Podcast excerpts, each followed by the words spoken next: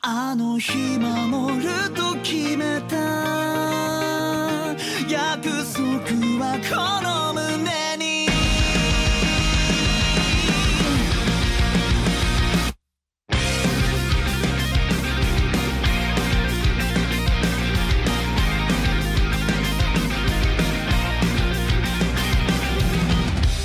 全てを失うこ命があるのなら喜んで全部をあげようこの気持ちが初めての生きがいだ傷跡は隠さないで絶望も武器にして生きると決めた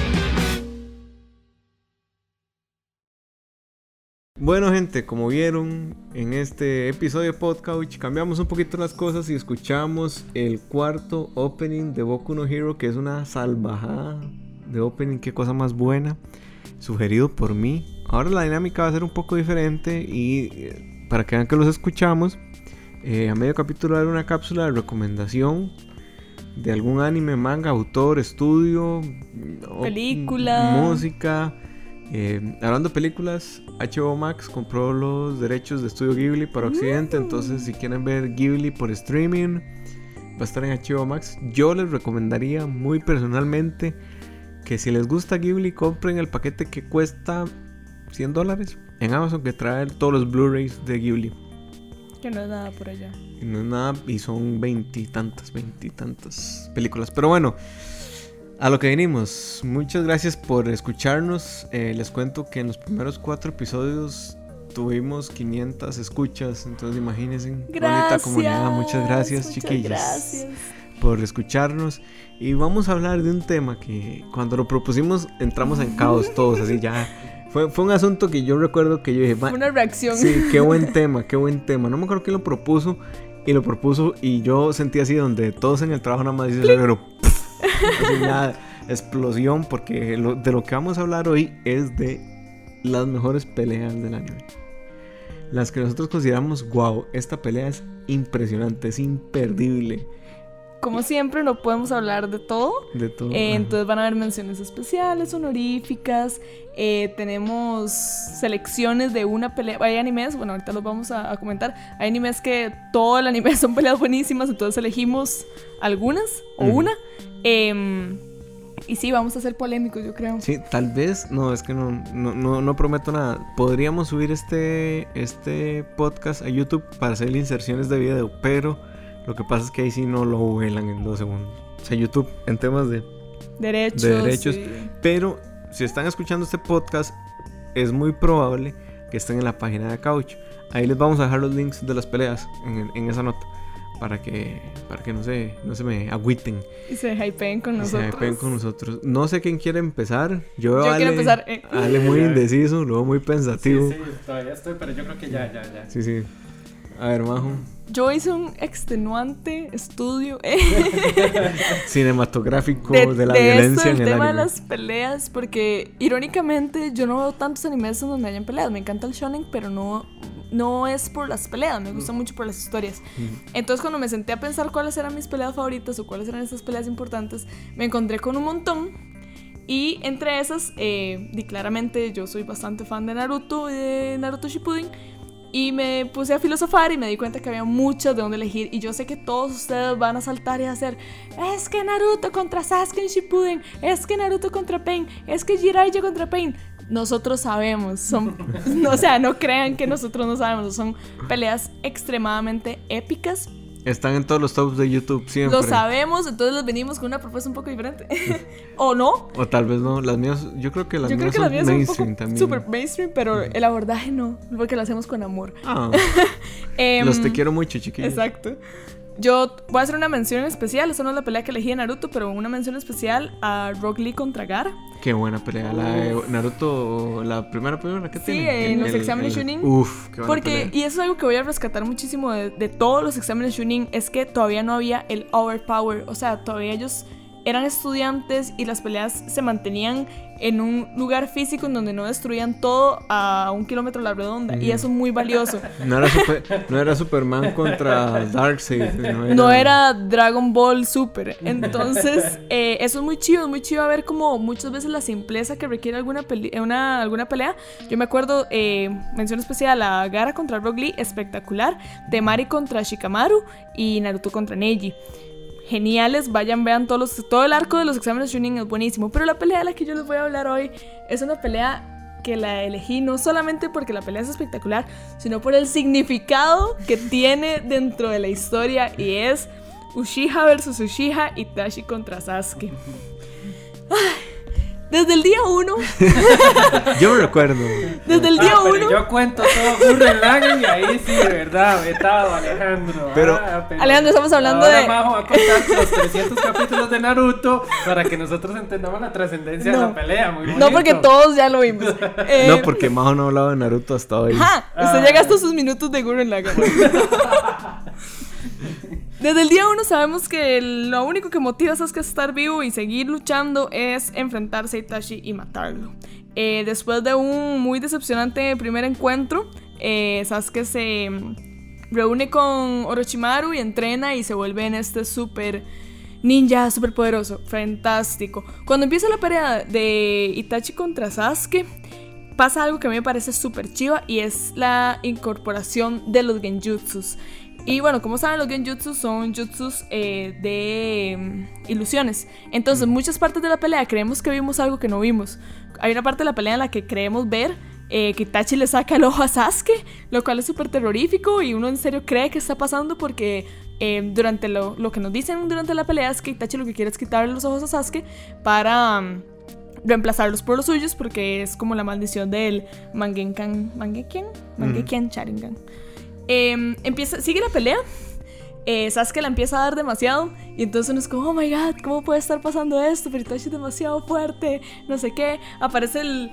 Amaterasu, que es este fuego súper loco. Y Sasuke usa una área que se llama como el Kirin, que es como este rayo de electricidad que se convierte en un dragón.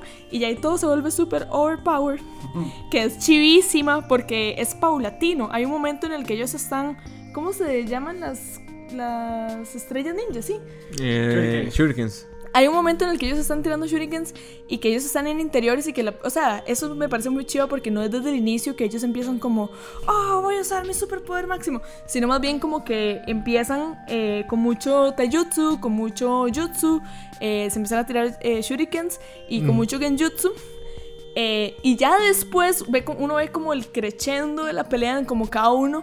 Y también Naruto tiene esto, esto que es muy chido, que luego no lo respetaron tanto Ujú. que es que eh, y ellos tienen un, un techo de cantidad de energía que pueden gastar. Entonces, di, vos no puedes gastar todo o nada más empezar demasiado overpower porque... No di, puedes vaciar tu chakra. Exacto. O sea, si se te acaba el chakra, uno puede morir. Y dos, eh, si la otra persona mantuvo su chakra, te puede dar un comeback del que no puedes defenderte después. Entonces, como, como el momento 17 o 37 de Leo. Búsquelo en YouTube. Google it. Es un eh, paréntesis, es un momento en donde un mago está a punto de perder, así el mago usa Ken y el oponente usa Chun-Li y el mago le bloquea todas las patadas y le hace un comeback y la mata. Pero bueno, busca- es, una vara- es épico. Sí, es, es, es mucho un timing que, bueno, yo creo que solo él, él como que es mitad es de descendencia asiática. Yo creo que ahí está la explicación porque humanamente es casi imposible medirle al timing. De hecho, en la nueva entrega de Street Fighter Collection del 30 aniversario está hacer ese reto y como solo un 3% de la población a nivel mundial ha podido, ¿verdad? Entonces, para que vean la, la calidad de, de ejecución que se ocupaba para eso y tras de eso, ese bloqueo perfecto que hizo, bueno, ese parry le hizo tener el suficiente nivel para tener un especial y terminarlo con un special, entonces es una locura. chiquillos, no solo sabemos de anime.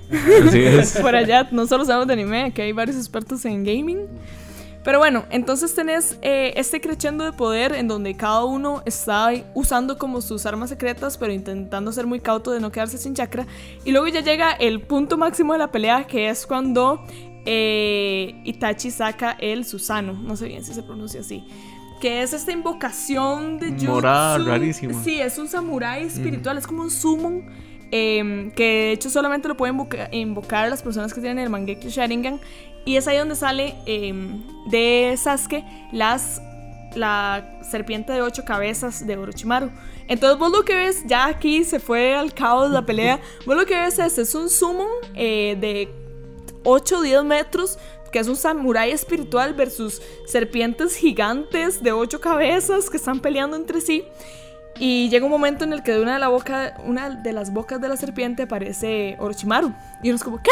¿Cómo va a aparecer Orochimaru ahí? Y mm, entonces empieza toda esta pelea y al final eh, parece que Itachi va a ganar porque Sasuke finalmente se queda sin chakra y está a punto de morir. Intenta defenderse con su espada, pero ya no tiene nada que hacer. Todas las serpientes están muertas. Eh, Itachi le arranca eh, a Orochimaru eh, del cuerpo de Sasuke, digamos, de una de las serpientes. Y en el momento en el que Itachi está a punto de, como dice él, eh, quitarle los ojos a Sasuke, él nada más llega, le toca la frente, sonríe y muere. Entonces uno ahí se queda como, ¿qué acaba de pasar? Estoy extremadamente confundido. Y tenés a uno de los chicos de Akatsuki, eh, el, que, el que era como mitad blanco, mitad negro, que no nos Obito. acordamos. No. Sí, no. Sí. No sé, bueno. continúa. Bueno, hay fans de Naruto nos corrigen. Que está viendo, estuvo viendo la pelea todo el tiempo, e inclusive él hace el comentario de que es raro, esa no era toda la fuerza de Itachi. ¿Qué pasó aquí? Em, ¿Por qué elegimos, o elegí yo, esta Sí, sí, pelea? no me metan ese saco a mí, yo no quiero broncas en mi. Es todo mi culpa, por favor, peleen conmigo. Porque esta pelea, que sí, de fijo es bastante épica, pero di, Naruto tiene peleas extremadamente épicas. Porque cuando continúa la historia y tenemos una conversación muy interesante entre Obito y Sasuke, te das cuenta eh, y se devela el mejor plot twist de la historia de Naruto, que es que Itachi era bueno. Wow. Em, y regresas a esa pelea, te das cuenta de que la intención y la razón de existir de toda esa pelea no era lo que Itachi le decía a Sasuke, que era para quitarle los ojos, era realmente Itachi intentando sacar del cuerpo de Sasuke a Orochimaru para poder liberar a su hermano de la, del maldito, de la maldición y del control de Orochimaru. En el momento que yo nada más me di cuenta de eso y uno regresa y hay, hay flashbacks de la pelea y uno ve esa última sonrisa de Itachi, y de cómo él nada más se siente demasiado satisfecho de haberle podido dar eso a su hermano. Aparte de él, luego se, se habla de que, bueno, Itachi estaba muy enfermo, eh, ya estaba en las últimas por la maldición del Mangekyo. Em, para mí, el simple hecho de que esa pelea pasara y existiera, que era primero la gran culminación de la historia de Sasuke, que es este Uchiha contra Uchiha, pero que debajo de eso, no solamente la- el, el valor épico de la pelea, porque fue extremadamente épico y es algo que se construyó por demasiados capítulos, sino que a raíz de eso le dieron un super plot twist a una trama que uno creía ya sellada, que es, uy, no, saben que es que su hermano era bueno, fue bueno todo el tiempo, él hizo esto para protegerlo, era su misión, y regresas a la pelea y nada más intentar empatizar con, con Sasuke de cómo él mató a su hermano y que su hermano todo el tiempo era bueno y nada más lo estaba protegiendo, para mí es hype as fuck. Y ya me voy a callar. Ya, listo. Eh, no sé, Ale, si quieres o si le doy yo. No sé, decime. Este, Va, dale, dale, dale, a ver. A ver, a ver. Tengo con ganas de hablar. No, pues sí.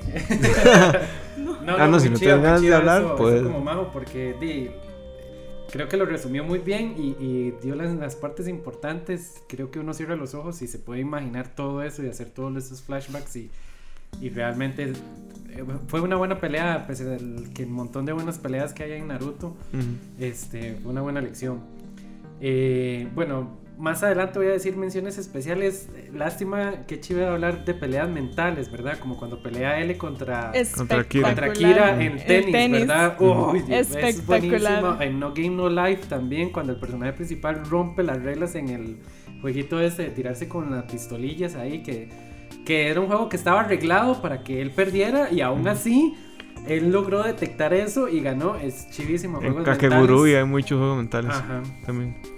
Pero bueno, este, yo creo que también me costó igual que Majo decidirme, pero me voy a decidir por la pelea entre, eh, bueno, la última pelea de la primera temporada de Shingeki, Qué buena pelea. que, Qué buena que pelea. es increíble porque eh, di, Shingeki en, la- en las primeras temporadas da esta sensación de que siempre van a perder.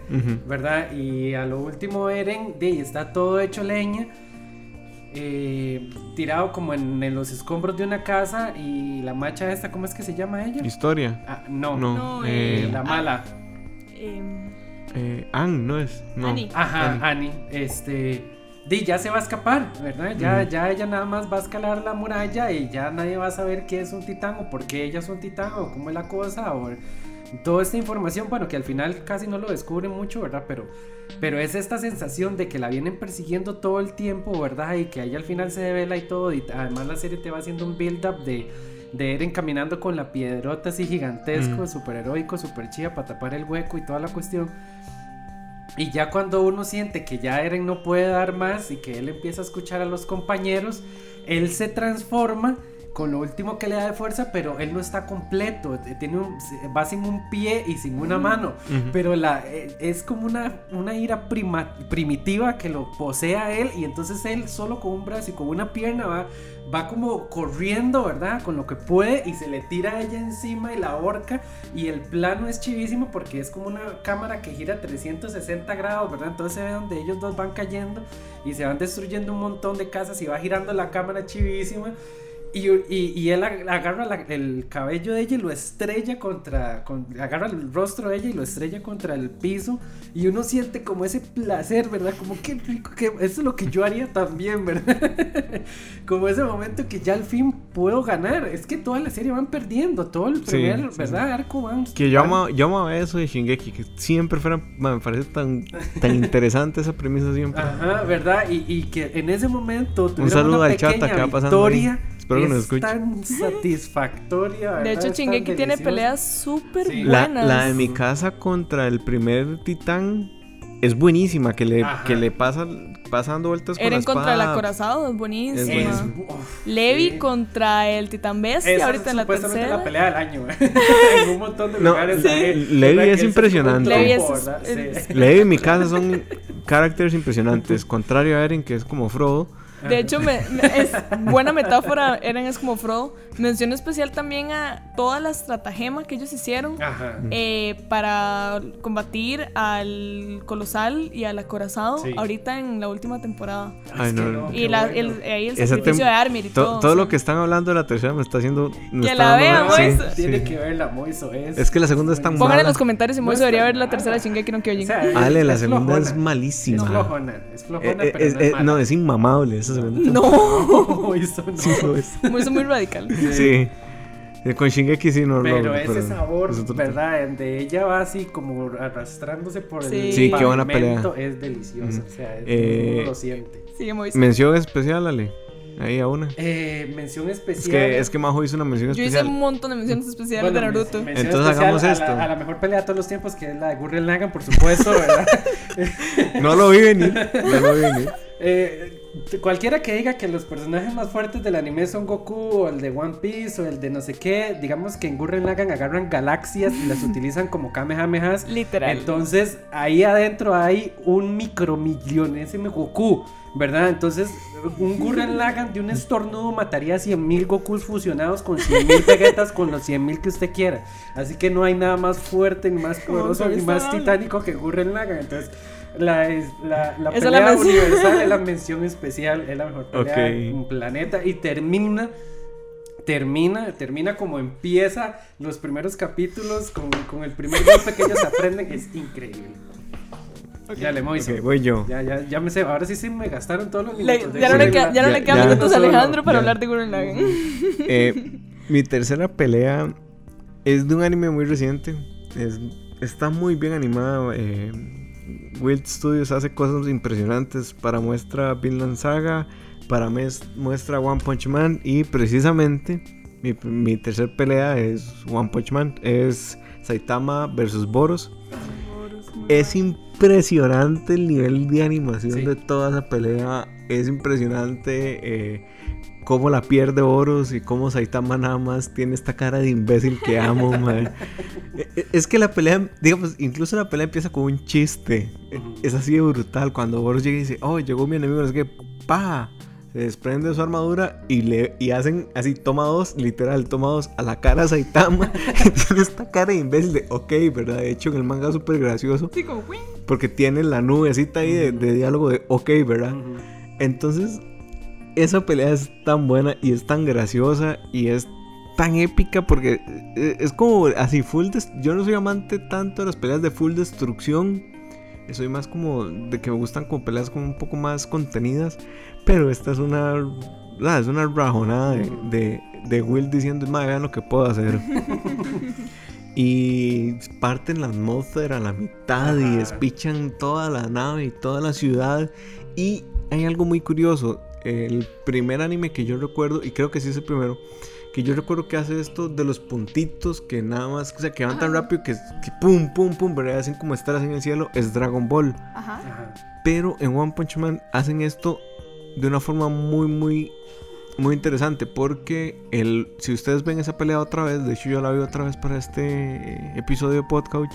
Si ustedes ven esa pelea otra vez, van a ver que hacen lo mismo. Pero en el ángulo en el que está la toma, hace que usted pueda distinguir muy bien entre Boros y Saitama. O sea, no son dos puntos azules eh, Ajá. o azul y rojo para saber quién es quién sino que están como a una distancia, no sé, a un plano medio ahí, en donde usted puede distinguir que se están volando pichazos Y los yo dos. creo y que eso la- es impresionantemente ajá, yo creo que bueno. la, la cantidad de segundos que ellos están en pantalla antes de aparecer y desaparecer es suficiente como para que Claro. usted sepa qué están haciendo. Sí, correcto. Entonces no es como que aparece en un microsegundo imperceptible, sino Ujú. que usted sabe que están dando una patada, un golpe, y está esquivando lo que sea. Sí, y la pelea tiene, tiene mucho, mucha de esto, de esto que se llama kinestesia, que es de que Ujú. te transmite Ujú. la sensación de los vergazos que están volando y el sonido. Yo no tengo Dolby Atmos, pero o escuchar esa hora en Dolby, en Dolby Atmos debe ser una locura. Porque el sonido es muy bueno, incluso en un 2.1, que es lo que yo tengo, digamos, de audio, son las bocinas del tele y ya. Eh, pero eh, me parece impresionante, me parece espectacular. A mí, Saitama vs Boros me voló la jupa. Fue de las mejores peleas de ese año, creo que fue 2017. Y la amé. Y lo más gracioso de todo es que al final, porque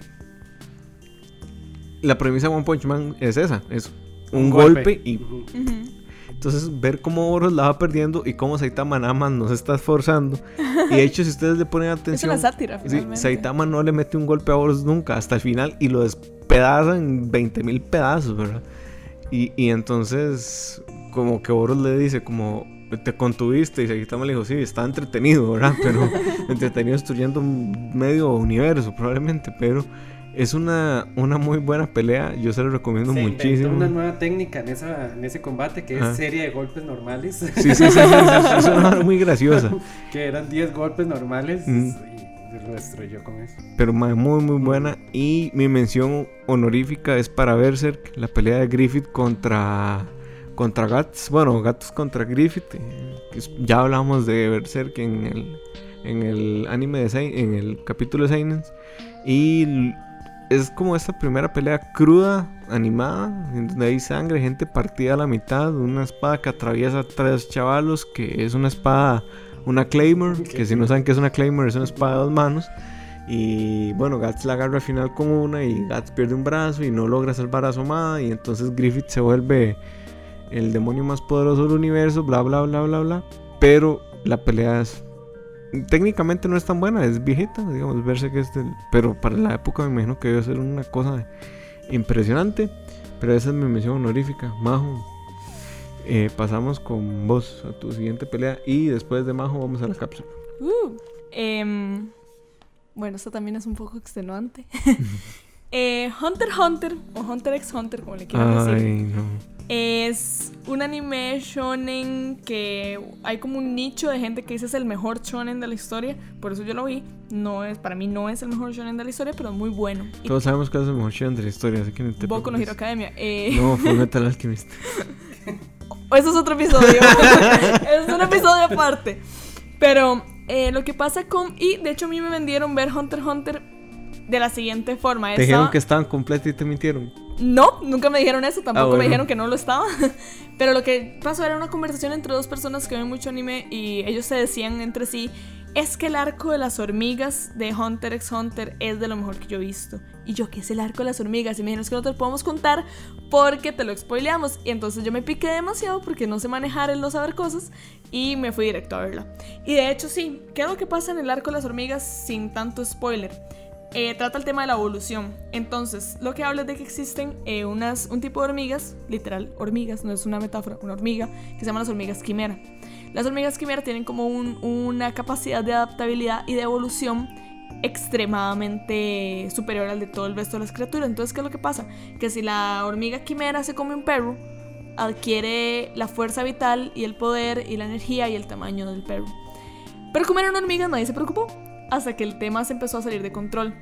Entonces la asociación de cazadores se dio cuenta de que había algo pasando con el tema de las hormigas quimera, que eran animales como estos insectos como bastante peligrosos, pero que nunca habían generado demasiado problema. Y las hormigas quimera eh, se empezaron a organizar y empezaron a adquirir inteligencia y empezaron a comer cosas muy grandes. Entonces pasaba esto de que pasó de ser una hormiga a una criatura cuadrúpeda, a una criatura. Entonces empezaron como a evolucionar muy rápido, empezaron a ser literal quimeras. Entonces habían, eh, pasaba esto de que depende de lo que se comieran. Entonces si se comían a un guerrero extremadamente fuerte, se volvían guerreros extremadamente fuertes y así. Entonces la hormiga reina empezó como a liderar tropas y empezó a enviar tropas para que le trajeran las cosas más eh, poderosas para ella comerse y que sus, sus crías fueran aún más poderosas. Y así fue como ella tuvo al príncipe o al rey, digamos, de las hormigas quimera. Que para que se hagan una idea, o sea, el overpower de este Mae se salía del control y de lo comparable al universo de Hunter x Hunter. O sea, nadie le llegaba ni a los talones a él, eh, ni Gon, ni ninguno de los personajes principales. O sea, en serio, piensen que era toda la combinación de cosas poderosas que usted se pueda comer, era él. Entonces él estaba como dominando la tierra y los cazadores estaban viendo a ver cómo lo derrotaban, pero era casi imposible. Entonces ahí aparece el personaje de Nétero. Nétero es como el presidente de la Asociación de Cazadores, lo que sería en Bleach el capitán número uno, lo que sería en Fairy Tail el maestro del gremio, lo que sería el maestro Roach, o sea, todo este, este viejito super overpowered que uno sabe que en algún momento Uy, como el alfarero Doctor Stone. que en algún momento se va a quitar el montón de ropa que anda y puesta a y no andar en nalguitas y uno, "Ah", como Guntama y no, nalguitas. Exacto, y el mae nada más es extremadamente como buff y Mm. poderoso y fuerte, es eso. Y la pierde con las mujeres, ¿no? No, él sí es bastante respetuoso, Ah, por ok. eso lo queremos mucho. Ok. Eh, Lo te quiero mucho. Entonces sí, es este, este señor súper legendario eh, y es la pelea entre ellos dos. Si la han visto saben de qué estoy hablando. Es espectacular a nivel visual porque Netero, eh, la técnica que él usa, hace que tenga como un summon en la parte de atrás gigante de 10 metros, muy parecido al Itachi. Solo que parece como una deidad de hindú. Tiene varios brazos, entonces él usa los brazos de la deidad para atacar. Pero vos ves como, no importa lo que él haga, que es este bicho es súper overpower, no le hace un solo daño al príncipe. Y el príncipe no quiere pelear con él. El príncipe lo que quiere es negociar. Pero Netero no vaya a negociar con un, insec- un insecto, digamos. Que lo que le dice es que usted es un insecto. Yo no voy a negociar con usted. Yo soy un humano, usted es un insecto. Yo no voy a negociar con usted. Muy, este... Homo... No, ¿cómo es? Muy... Homocéntrico, ¿no? Humanocéntrico. Humanocéntrico, sí. Súper humanocéntrico. Antropocéntrico. Es. antropocéntrico. Y la única forma de que Netero logra convencer al, al rey de las, de las hormigas de pelear con él es que le dice: Yo soy su verdadero nombre, porque yo escuché a su mamá decírselo cuando lo tuvo. Eh, ¿Quieres saber su nombre? Gáneme. Y ahí el príncipe, bueno, el rey La de las, pierde, la pierde. y entonces empiezan a pelear. Y en serio, eh, uno ve como Netero no le puede hacer absolutamente nada al rey de las hormigas. O sea, se lo logra capear o lo logra como empujar, pero él no siente daño en ningún punto. El Rey de las Hormigas le gustó mucho este juego eh, que se llama como Goshi, o es como un juego eh, dentro de la historia eh, que es como Shogi. Entonces, dentro de la técnica de él, él dice que él va a hacer la combinación de, como una combinación de permutaciones o de ataques hasta poder hacerle daño a Netero. Hay un momento en el que le termina cortando la pierna, le termina cortando el brazo y uno ya dice, este maestro está en las últimas y el maestro es tan fuerte que sigue peleando. Pero lo más chido de esta pelea es que Netero no gana. Eh, él lo que hace es sacrificarse y él convierte su cuerpo en una bomba. Entonces llega un momento en el que él hace su último ataque que se llama la mano cero y es así como todo el despliegue de Nen, que es como el chakra de Hunter x Hunter, y así, igual que en Naruto, si él pierde todo su Nen, eh, lo drena, se muere. Y él usa todo su chakra y hace como este super ataque y no le hace nada a la hormiga. Entonces él termina como súper flaco y drenado y huesudo en el piso. Y ya la hormiga le dice como, di, ya usted no puede ganar, ríndase, o sea, ya usted está muerto. Y él le dice, no, yo no voy a estar muerto hasta que esté muerto. Entonces él agarra sus dos dedos y se atraviesa el corazón. Y es porque él tiene esta técnica que se llama como la rosa miniatura, que es que convierte su cuerpo en una bomba y que tiene como el poder de una bomba atómica. Entonces uno ve esta explosión en donde el viejito superpoderoso sacrificó y hizo su cuerpo una bomba para poder ganar y destruir a esta hormiga. Y nada más, uno ve así la explosión máxima y uno ve cómo queda, bueno, él claramente muere, pero uno nada más ve, ve cómo queda el cuerpo de la hormiga como súper desintegrado y casi muerto. Y uno dice, y sí, se murieron los dos, fantástico final. Y no, aparecen los eh, guardianes de la hormiga y lo empiezan a alimentar para que no se muera. Y al final recupera toda su fuerza. Entonces uno tiene como esta, esta desolación en el corazón que uno dice, el viejito superpoderoso de Nétero sacrificó su cuerpo, lo hizo una bomba atómica. O sea, él, él se suicidó para poder ganarle y nada más no ganó. Y nada más eso me parece demasiado chido a nivel de pelea porque uno siempre cree que cuando el, el super señor aparece y, y va a hacer todo esto y se sacrifica, es un gana inmediato y no pasa. Entonces uno pasa como un par de, de minutos ahí como reflexionando de cómo la vida es demasiado injusta y cómo él no debió haber sobrevivido a eso. Pero más adelante uno se da cuenta de que esta bomba atómica era mucho más que solo una explosión. Y no les voy a decir por qué, así que véanlo. Ok. Y si ya lo vieron, ya saben de qué estoy hablando. Ok, vamos a la cápsula, vamos a recomendación y nos vemos después de la cápsula. Publicado por primera vez en 1989, Hajime no Ippo hizo su aparición en la revista Shukan Shonen Magazine y a la fecha cuenta con 126 volúmenes. En Hajime no Ippo nos ponemos en la piel de Ippo Makunuchi, un estudiante de 17 años que cursa la secundaria y que evita pelear, pese a su evidente corpulencia, debido a que fue intimidado en sus primeros años de formación.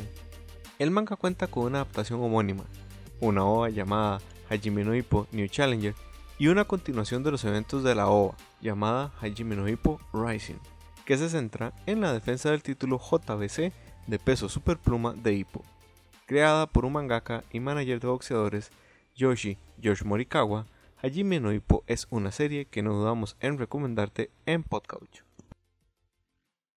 Volvemos después de esa recomendación. Y Ale, ahora sí, contanos tu segunda pelea.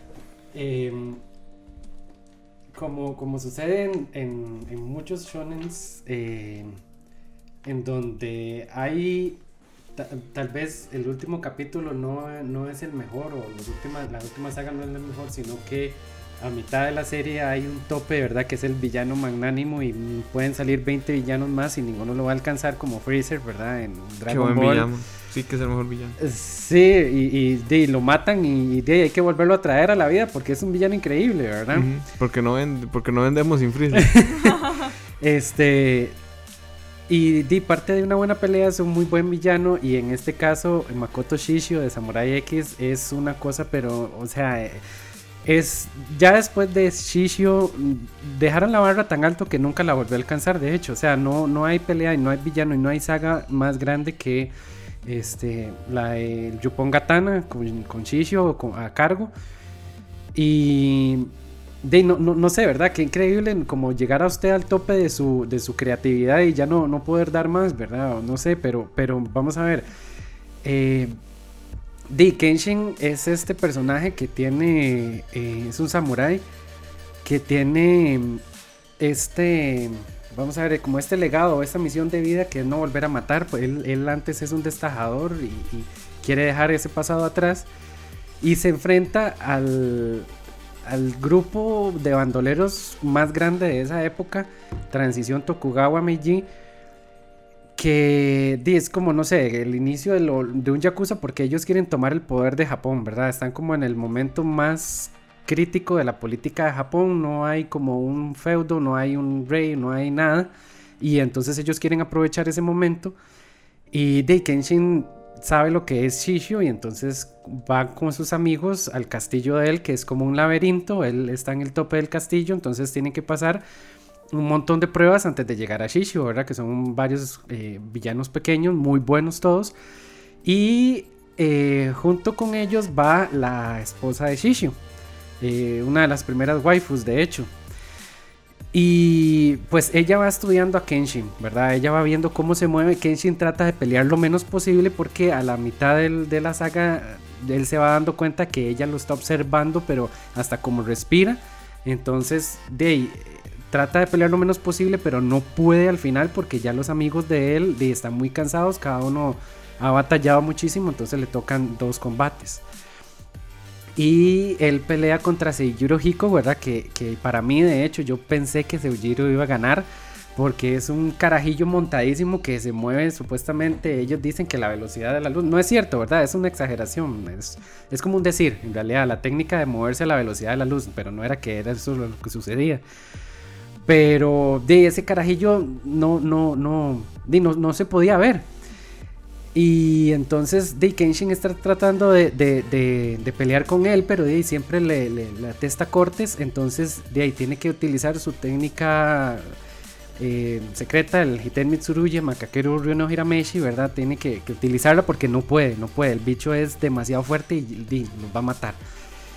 Entonces la esposa de Shishio ve, ve la técnica y se la aprende, pero así de memoria, porque eso es lo que está buscando, ¿verdad? Nadie, Kenshin le había aplicado el Hiten Mitsurugi como a 50 mil personas, las 50 mil se murieron, incluyendo Seijiro Hiko, ¿verdad? Entonces necesitaban saber cuál era la técnica invencible de él.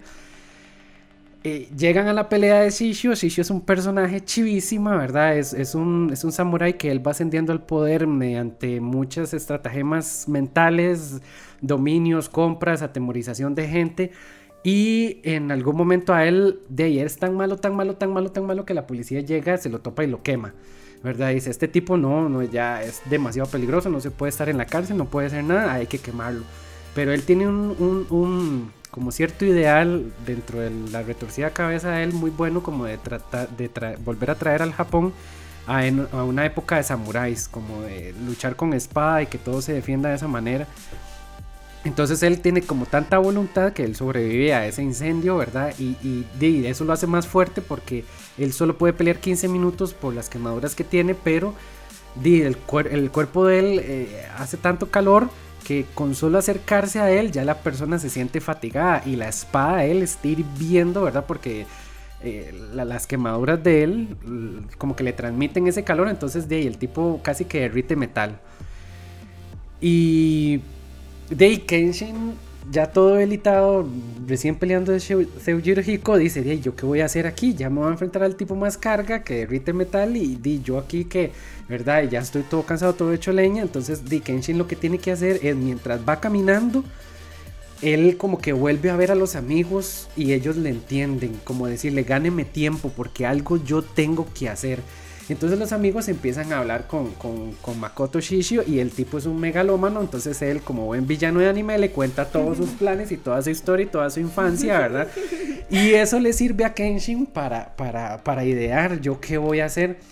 Entonces, eh, di, esa pelea es increíble porque ya empiezan ahí como los catanazos y toda la cuestión, ninguno es más rápido ni más fuerte que el otro. Y el lugar ese como que es una fábrica petrolera ahí también, tienen como manejan petróleo en ese castillo. Entonces, eh, di, todo está explotando, ya, ya parece como la última pelea de Super Metroid donde Samus, porque va a explotar el planeta, entonces todo se está cayendo, se está echando la leña, ¿verdad? Y, y di, en realidad Shishio, pese a que en un, un momento siente que va perdiendo porque él no puede pelear más de 15 minutos, eh, de, él, lo, lo está disfrutando, ¿verdad? Porque es como el único adversario que le ha dado combate.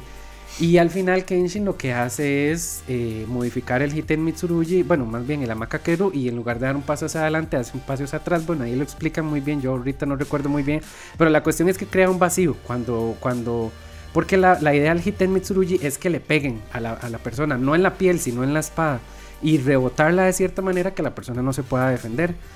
Entonces él la rebota y Shishio sabe que se la va a rebotar, entonces él no la agarra con mucha fuerza, la espada, ¿verdad? Porque sabe que va a rebotar y dice, aquí yo lo tengo, lo voy a agarrar y entonces tira el espadazo para adelante y Kenshin lo que hace es dar una vuelta hacia atrás y se crea un vacío y el tipo queda bendísimo y fla, le da el golpe final. Entonces es muy, muy, muy, muy chido la verdad, ese combate de Kenshin. Suena muy chido. Sí, sí, muy, sí. muy chido. Yo voy con mi segundo. Ah, no, una mención honorífica. Este... Eh, no, ahorita no se me ocurre alguna. Tal vez en algún momento los interrumpo a ustedes si, si recuerda ahí un, un combate vacilón. Pero, pero el momento no, tal vez mm, sí, aunque fue un solo golpe, me gustó mucho el último villano de One Punch Man de la segunda temporada, el esqueleto, ¿verdad? Que lo desintegra molecularmente. Qué bueno, One ¿verdad? Y Punch Man. entonces está el, el King este, ¿verdad? Y ya le va, el bicho se lo va a comer y dices, ¡ay, Tama! Y sale, ¡Pum! La, y sale la, la- la guitarrilla eléctrica. Y entonces viene el fly. Y luego, qué bueno. Sí. buenísimo. Yo les voy a contar que mi segunda pelea eh, es del anime. de- del, del anime que causó sensación esta temporada de Kimetsu no Yaiba. Mm. Eh, la pelea Carmín. Gran pelea. Ya famosísima, la pelea. La pelea que provocó que la gente empezara a ver Kimetsu, Sí. porque yo no lo iba a ver. Eso es cierto. La- Todo, ¿verdad? Pero eh, Facebook y, y YouTube La y Twitter y, y todo el mundo estaba, Es en. ¿verdad? La Y, perdió, ya, la- ya. la perdió la Yo la vi, pues. digamos, yo la vi y, y me eché el spoiler y yo dije, tengo que ver esto. Si no han visto esa pelea, vayan y la ven. y Después ven Kimetsu no Yaiba. Yo asumo que si No es muy spoilerosa la pelea, digamos, No, no, no, es, no es, es sumamente muy bonito, pero no es como que es un Sí, super yo, spoiler. yo asumo que si, que si están en este momento viéndonos, este, eh, escuchándonos, perdón, ya vieron Kimetsu no Yaiba. Y entonces sabrán que esta pelea es una obra de arte. O sea, si usted para cualquiera de los 24 fotogramas por segundo de cualquiera de cualquier parte de esa pelea, en cualquier momento, cualquier animación, puede hacer un print de eso y ponerlo en su casa y se va a ver bonito. man. O sea, es que es un, Sí. es un logro técnico impresionante, la pelea es buenísima. Uno siente que Tanjiro ya la perdió, Ajá. siente que todo No se tiene está- espada. to- todo se está yendo a la verga Ajá.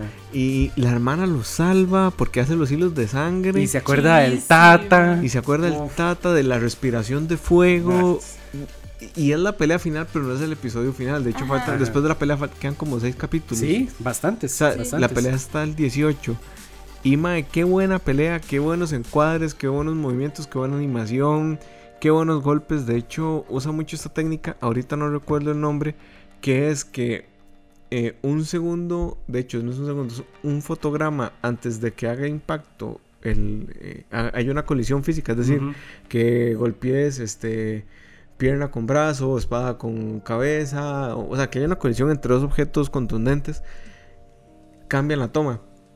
Entonces, cuando Tanjiro va con la espada que ahora a despicharle la, la cabeza al- Ujú. a, a Rui, es Ryu, Ryu. a Ryu, hacen ese cambio y entonces lo que eso genera en, en vos es que sentís el golpe más fuerte. De hecho, es parte de las técnicas que incluyó y que hizo muy novedosa Evangelion. Si ustedes recuerdan las peleas de Evangelion de los Sebas contra los Ángeles, hay ese tipo de, de cambio de, de toma en donde sentís el golpe y uno, se- uno siempre se pregunta, "Madre, ¿por qué siento los golpes de Evangelion tanto? O sea, ¿Por qué la pelea se siente tan, tan fuerte?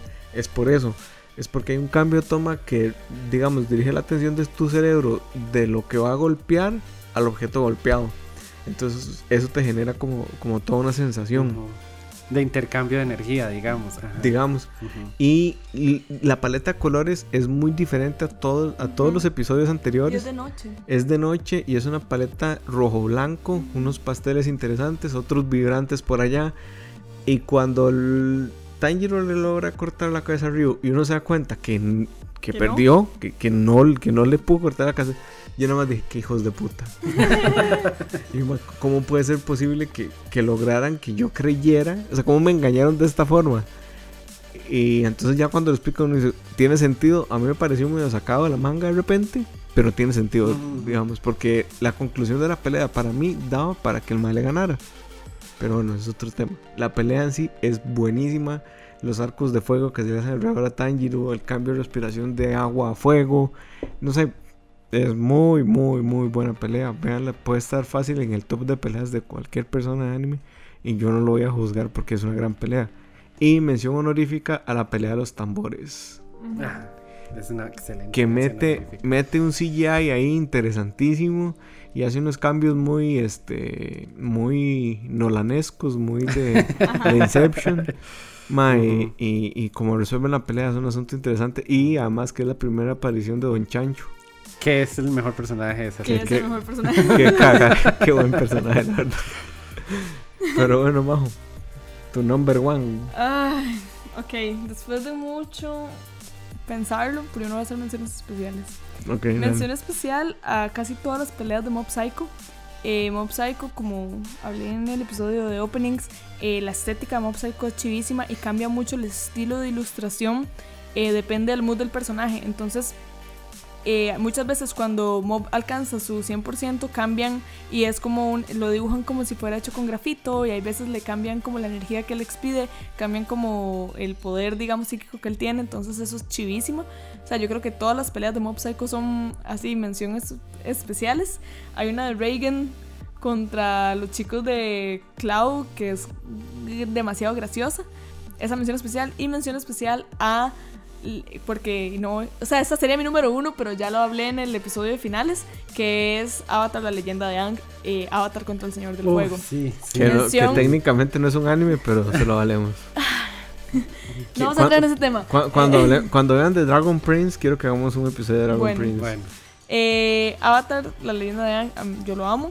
Y la pelea entre Aang y el Señor del Fuego, como yo mencioné en el episodio de finales, es espectacular porque no solamente ves ya la integración de los cuatro elementos en el poder del avatar, que eso es algo que nunca habíamos visto, sino también eh, lo inteligente que se vuelve el desenlace, que es eh, que al final Aang no tiene que matar al Señor del Fuego, sino lograr que deje de ser el Señor del Fuego. Y aparte que ver al Señor del Fuego desplegando su máximo poder es chivísima, porque Mm. entonces uno entiende mucho de por qué es el Señor del Fuego y por qué eh, las cuatro naciones di, están a la merced de la. él nación tira del fuego y le ponen el sonido de un soplete. El- Y Tira uno, fuego o por sea, la boca, ajá. chivísima.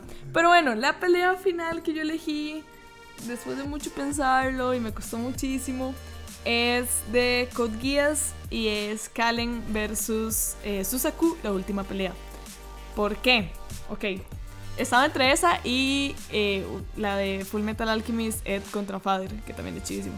Pero elegí esta porque es muy chiva el desenlace que tienen estos dos personajes porque ellos realmente no son antagonistas, sino los antagonistas, sino que ambos están en función de Lulush, que es el principal.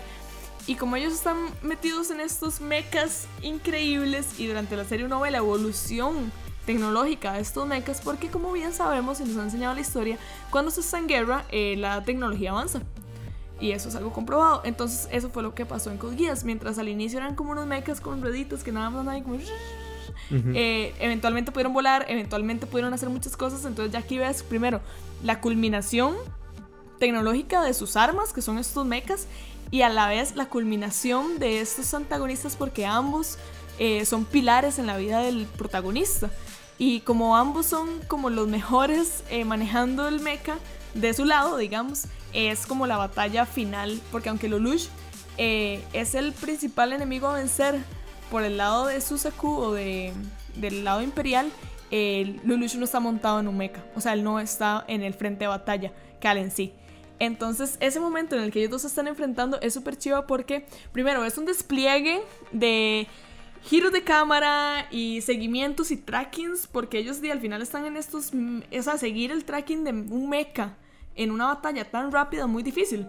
Y lo hemos visto en Evangelium y lo hemos visto que muchas veces cuando son cosas tan grandes se vuelve muy tieso. En cambio, así son personas es mucho más dinámico y más fácil seguirlos. Cuando son cosas tan grandes es muy difícil seguir, digamos, la y transmitir el sentimiento de velocidad y de poder. Yo siento que en esta pelea lo logran un montón.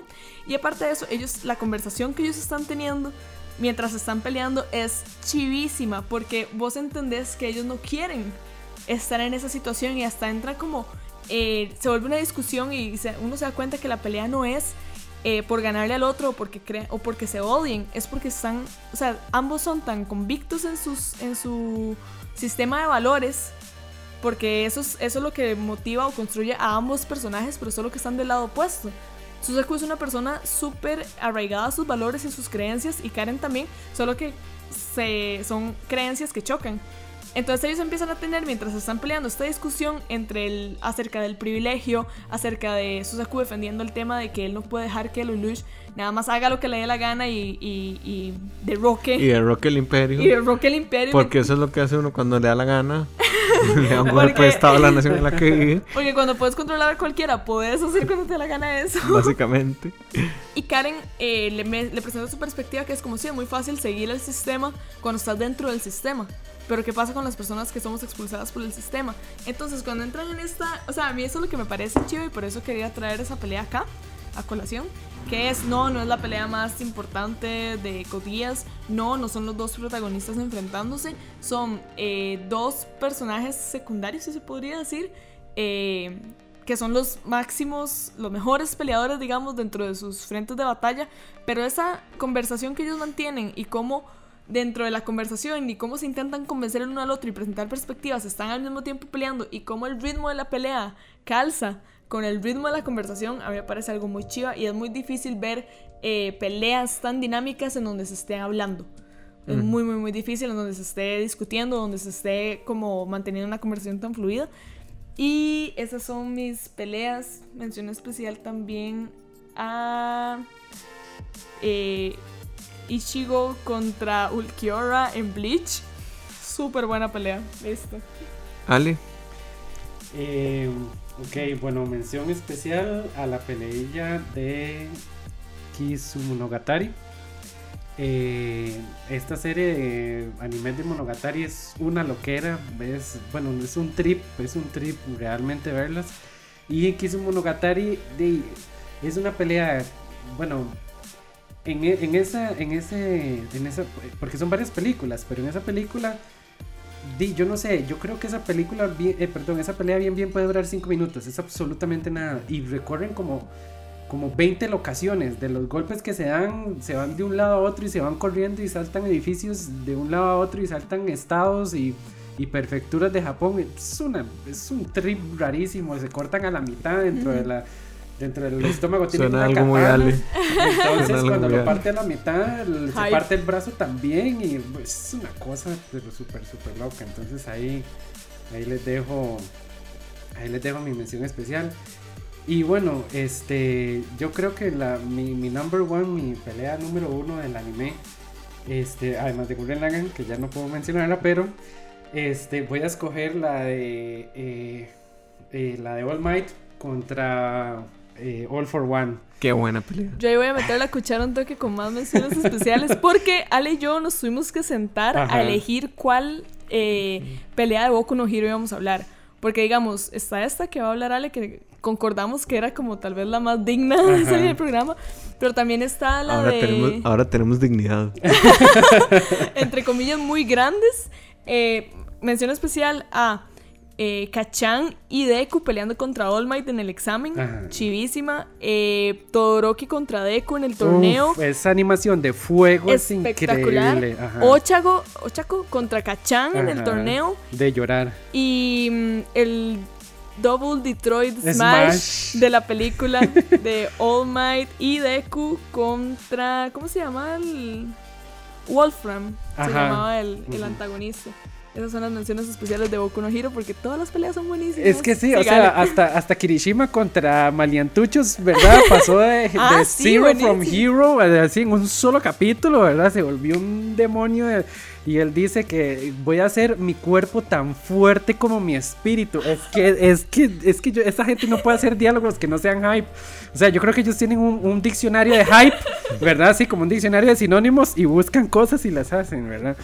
Pero bueno, la cuestión es que eh, di- yo no sé, ¿verdad? ¿Cómo que- es que dice eh, Full Detroit Smash? ¿Cómo es? ¿Qué? United States of Smash. Ajá, Ajá. United porque él, di, él, él- él Él se ama. entrena, ¿verdad? Se entrena en Estados Unidos, entonces él le pone Delaware y no sé qué, ¿verdad?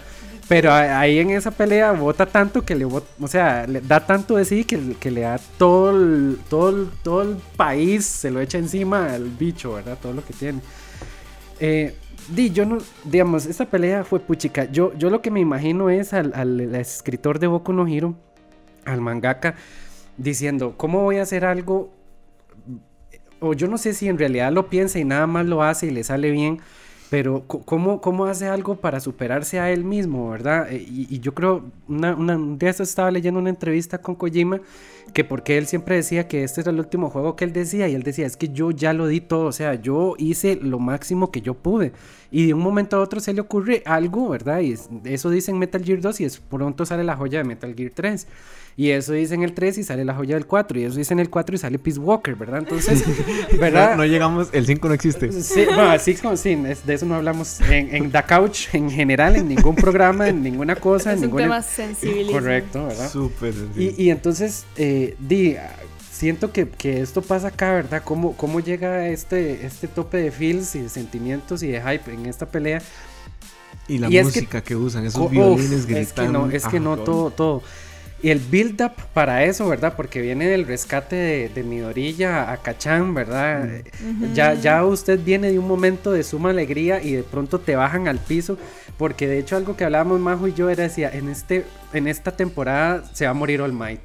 ¿Verdad? Y Majo y yo decía, no estamos preparados, no estamos Que ya preparados. no lo estamos-". anunciaron, ¿verdad? ¿Ah? Ya no Sí. lo anunciaron. ¿No lo anunciaron? No, no lo, nos lo ah, anunciaron. sí, sí, ya lo Nada. anunciaron. Ajá, correcto, ¿verdad? Este, y, y no estamos preparados, ¿verdad? Que se va a morir All Might, no, no puede ser, ¿verdad? Y entonces esa pelea, di, ya uno dice, di, sí, ya, se va a morir, di, va, o, o pierde, Es o... esta, es esta. Sí, ya, ya uno está como medio preparándose Hasta aquí para no lo prestó. Tatica. Correcto, ajá, correcto. Y yo no estaba preparado, o sea, yo muy, muy sinceramente, eh, había visto el, el avance del capítulo anterior y yo no estaba, pero, o sea, de hecho yo me iba a pasar, como me pasó con Gurren Lagann cuando muere un personaje muy importante, que di, dejé de ver la serie como tres semanas o un mes porque yo dije, yo no puedo, no puedo. Y yo me, yo dije lo mismo, o sea, yo, de hecho estaba hasta de chicha. Yo dije, van a agarrar al mejor, de los mejores personajes de anime que acaban de hacer en esta, en, en esta época y me lo van a matar. O sea, ¿cómo, verdad? Ya tan, Renuncia, Charlie. Sí, Ah, no, ya, ah. ya no quiero ver más anime, ¿verdad? y, y esa pelea tiene como dos pilares fundamentales para mí, que primero es este tema del maestro y el discípulo. A mí siempre me ha gustado, ¿verdad? Todo esto de Grey Fox Snake, de Big Boss Snake, de, de Camina Simón. Karate Kid. Ah, Bueno, en realidad cuando salió a mí me gustaba demasiado, digamos, todo ese tema del Ash, maestro. y el- ah, no, no, no, eso no. no, ver. San. Este, y eso, ¿verdad? Número uno, ¿verdad? Y número dos, que haya un personaje femenino que tenga, o sea, que tenga la misma importancia y el mismo poder del masculino como lo es Nana Shimura. O sea, Nana Shimura en realidad sale como media hora en todo, las, en, toda- en todo lo que se lleva a la serie, en, contando minutos ahí de aparición. Pero lo- lo- la logran construir tan bien que uno dice, sí, esta tipa es el maestro. Y como All Might habla de ella y se recuerda de ella, ¿verdad? Entonces, di, ya él está en su, en su última instancia. E- el- el- la- es que todo, hasta el- algo que tiene el anime es que usa mucho este efecto de recordar, ¿verdad? Que yo me acuerdo de algo y que ese recuerdo a mí me da fuerza. Y yo creo que eso le hace falta como mucho a, a- a las series occidentales, ¿verdad? Que a veces pasa algo y uno tiene que hacer como en su cabeza recordarse de lo que pasó anterior para llegar hasta ahí. Pero en el anime paran un momento y te dicen, de aquí viene este personaje. Y entonces di, ya él está en sus últimos momentos, está todo flaquito, eh, eh, digamos como cuidando el último fueguito de su voluntad, ¿verdad? Y entonces Nana como que le habla, ¿verdad? Y entonces él se acuerda de las enseñanzas de ella y le dice, cuando usted esté en las últimas, recuerde por qué usted está peleando. Y entonces All Might se acuerda de que él tiene que dejar un discípulo, ¿verdad? Y él pelea por, ni siquiera por él, sino porque tiene que dejar a Midorilla, que es la próxima... ¿Verdad? Es que Qué demasiado. O sea, es que el build-up es una estupidez, ¿verdad? Y entonces ahí está la llamita, ¿verdad? Y tras de eso, cuando empieza surge la llama, pero, pero como que no se, como que no, no prende completamente. Y entonces él ve a Nana que le está hablando ya, porque él al principio escucha la voz cuando le dice eso, ¿verdad? Entonces se, pierde- se prende un poquito la llama. Y entonces él vuelve a ver para arriba y está como el Nana Shimura y le dice, el All, One, el All for One es un poder que se le ha encomendado de generación en generación con la semilla de esperanza de todos sus poseedores, rezando para que sirva en el bien de todo el mundo y todas las esperanzas de la humanidad se conviertan en una sola.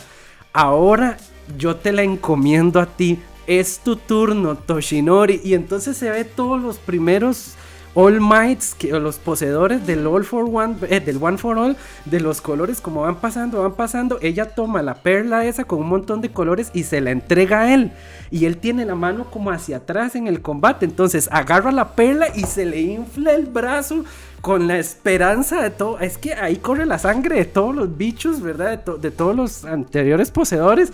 Y se hace un brazo gigantesco y le tira a todos los Estados Unidos en la cara al bicho. es la mejor pelea de anime. O De sea, hecho, es un feeling muy Avatar. eh, Todo eso de. Hay, hay un momento en, en Avatar, la leyenda de Aang, en donde Aang eh, tiene un contacto con todos sus, sus precededores del poder del Avatar.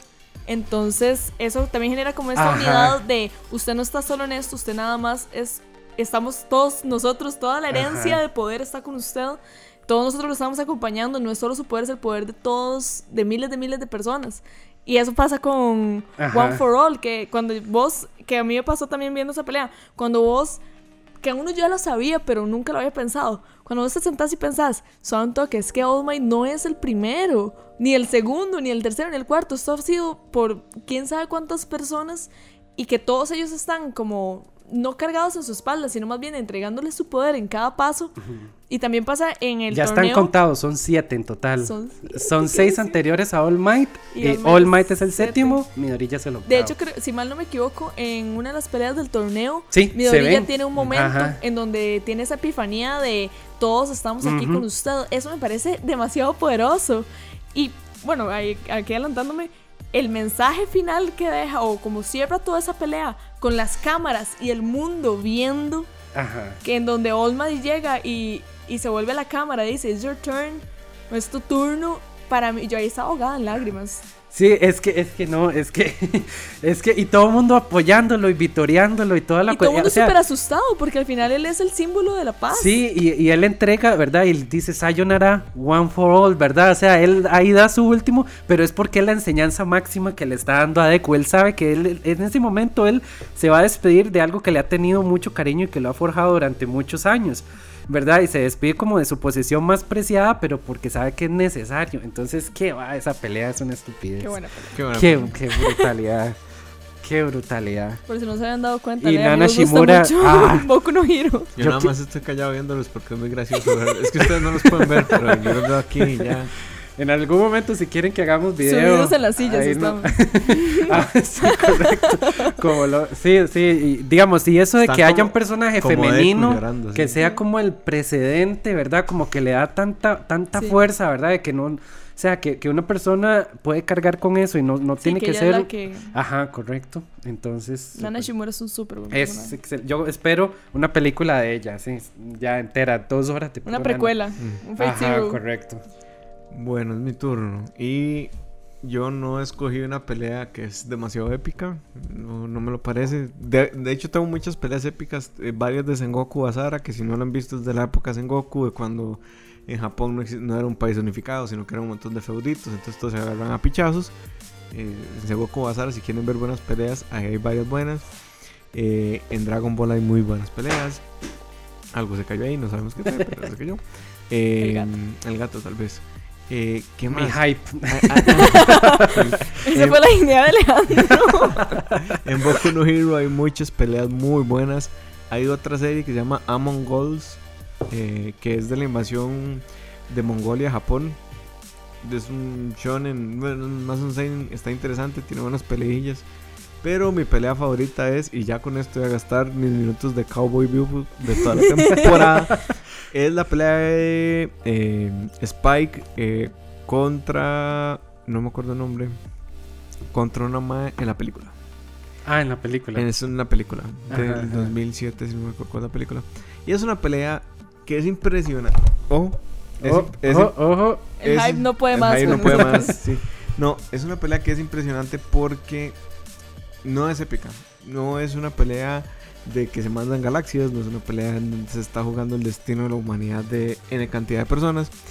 Eh, no es una pelea propiamente espectacular si usted no la ve con ojos técnicos. Ese es el asunto. Si ustedes ven eh, esa pelea hoy en día, sí, es contra Electra, ¿cierto? Así se llamaba Electra. Ay, usted nos lo había dicho y todo. Spike ahora contra. Electra. Lo impresionante de esa pelea es lo fluida que está la animación, lo bien encuadrado que está toda la acción, la imaginación que tienen para que Spike pelee con, con una escoba contra Electra, los diálogos, la música, el seguimiento de cámaras, el movimiento. Todo está tan bien hecho en esa pelea que es nada más, es simple y sencillamente alucinante cómo, cómo logran como transformar, es que para mí es transformar una pelea como de la vida real en, un, en una animación. Y lo cierto del caso es que si ustedes la ven, van a decir, qué raro este mae, ¿por qué? ¿Por qué? Dentro de todo. ¿Por qué dentro de todas estas? Si ustedes animan y la ven, van a decir, ahí sí tiene razón, mae, es una bala impresionante. Pero es hasta que uno la ve con ojos técnicos, cuando, cuando, cuando uno la ve a través del filtro de cómo hicieron para hacer esa. Cuando uno se empieza a preguntar cómo hicieron esto, ahí uno dice, hijo de puta. La coreografía. Ajá. Sí, la coreografía está impresionante. Y es una, una cosa como muy au- autocontenida. En el entendido de que termina la pelea y lo que sigue es pura acción. O sea, es dentro de la acción está contenida la pelea. Pero la pelea no es la acción. La acción es todo lo demás. Pero esa pelea es brutalmente buena. Eh, se las recomiendo mucho. La película es muy buena, como todo lo, lo que ha hecho eh, Cowboy Bebop por la humanidad. ya me suena como vale. Pero eh, en realidad se las recomiendo muchísimo. Eh, otra mención honorífica que a mí particularmente me gustó muchísimo, aunque mucha gente la odia, es la pelea de, Go- de Goku contra Majin Buu. Buenísima. Es muy, muy ¿Cómo la buena gente la pelea. odia? Sí. Hay gente que la odia. Bueno, la pelea contra Freezer también. la pelea contra Cell, ese es otra, otro nivel. Sí. O sea, Gohan tirando un Kamehameha con una mano. Uf, yo, yo, ve, ahí lloré. Ahí sí lloré. Eh, y ya, creo que ya se nos acaba el episodio. Eh, a jus- justo a tiempo porque la batería se nos está agotando. Ahí las Entonces, disculpas del caso porque no hemos visto One Piece, pero dicen que en One Piece hay Hay peleas muy Sí, usted en espectaculares. YouTube pone cualquier top 10 mejores peleas y siempre sale un. De hecho, yo la he visto. contra Chishi. o Ah, sí, yo he una visto cosa una contra que un bicho que es como un panda también. Ese es. Yo apenas No, hay voy- otro, hay otra nueva que, que, que Ah, es sí. como que él hace los brazos como una culebra y están peleando como dentro de un cuadrilátero. De un universo rarísimo. Una Yo apenas voy por el 100, así que téngame paciencia. Tal vez para el último episodio Vas- ya empiezo a tirar cosas de One Piece. Pero vas apenas- rapidísima, Uy, qué Sí, Está muy súper bueno. rápido. Denle de la 100 de oportunidad. 800 va súper bien. Mm. Pero bueno, gente, cuéntenos en los comentarios cuáles son sus peleas favoritas. Recuerden seguirnos en redes sociales. Estamos en Anchor FM, en Y Spotify. cuéntenos qué le parece nuestra recomendación en la cápsula y si les gusta Sí. el nuevo formato que estamos probando. Muchas gracias por escucharnos. Muchas gracias, Ale. Chao, chao, United States of Smash. Muchas gracias, Majo. Chao, gracias. Y nos escuchamos en el próximo podcast. Bye.